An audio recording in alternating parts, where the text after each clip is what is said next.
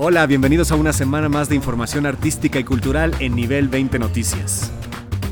Pues estamos saliendo de la premiere de la película sobre la vida de Freddie Mercury, Bohemian Rhapsody. ¿Qué te pareció la película? La verdad me encanta, yo soy mega fan de Queen y está hecha para los fans de Queen. Sí, hay demasiada música de Queen, al final se avientan, bueno, no, no voy a decir en qué termina, no quiero spoilear la película, pero lo que sí les puedo decir es que si te gusta Queen vas a salir muy contento. Fíjate que hay unas críticas que dicen que es conservadora y fresa y hasta moralina, pero la verdad a mí no me hizo falta más, ¿eh? Sí, si quieren ver, por ejemplo, las perversiones sexuales que tenía Freddie Mercury, bueno, no las vas a ver explícitamente, aunque obviamente están sugeridas en la película de una manera muy sutil. Bueno, y además es una película que sí parte de la historia real de Queen, en tanto que fue producida por el productor Jim Beach y dos de sus integrantes, que es Brian May y Roger Taylor. Una de las cosas interesantes es que en esta película todos los actores tocan los instrumentos, no están haciendo air guitar ni nada de eso. Eso le da mucho realismo. Claro, tocan y luego lo mezclan con los eh, audios originales, entonces la verdad está muy realista.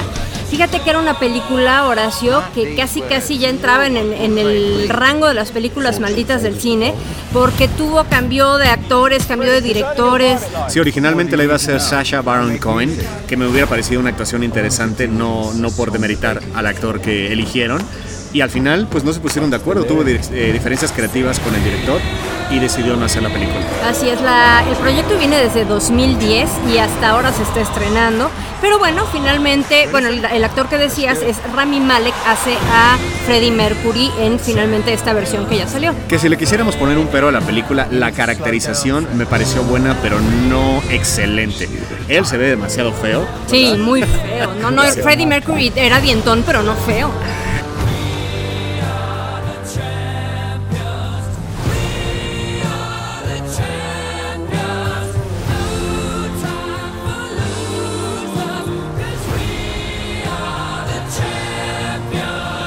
Recomendación teatral de esta semana se llama El Bien del País, que se presenta el 5, 6, 12 y 13 de noviembre en el Centro Cultural Teatro 2. Fíjate Horacio que esas son las últimas cuatro funciones de esta obra que la hizo Producciones Foro Shakespeare y la hizo en el interior de la penitenciaria de Santa Marta, Acatitla, donde eh, participan reclusos de esa prisión.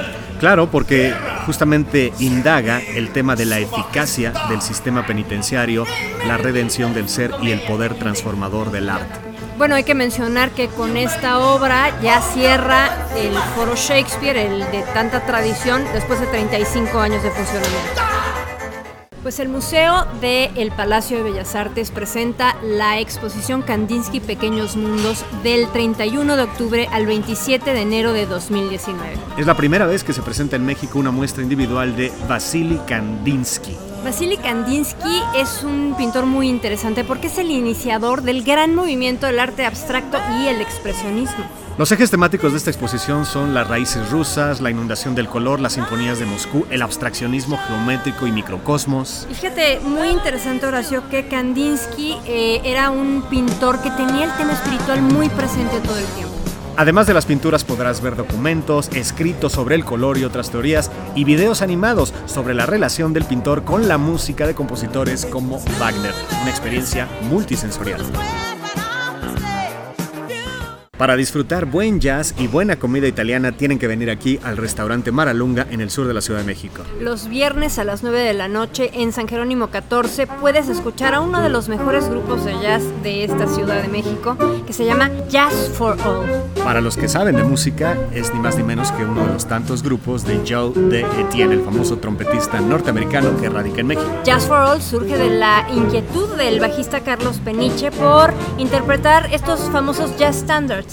Vas a poder escuchar hasta mil canciones, bueno, si da tiempo, si te quieres quedar toda la noche, de swing, de blues, de bebop, bossa nova e inclusive boleros. Bueno, Jazz for All se ha presentado aquí en el Maralunga por alrededor de 12 años, así que bueno, es una gran opción para un viernes por la noche. Bien, gracias por acompañarnos en Nivel 20 Noticias con lo más sobresaliente del arte, la cultura, el teatro. Nos vemos a la próxima. Horacio Mancilla y María Estrada. Aquí los esperamos, nivel20.mx y en todas nuestras redes sociales.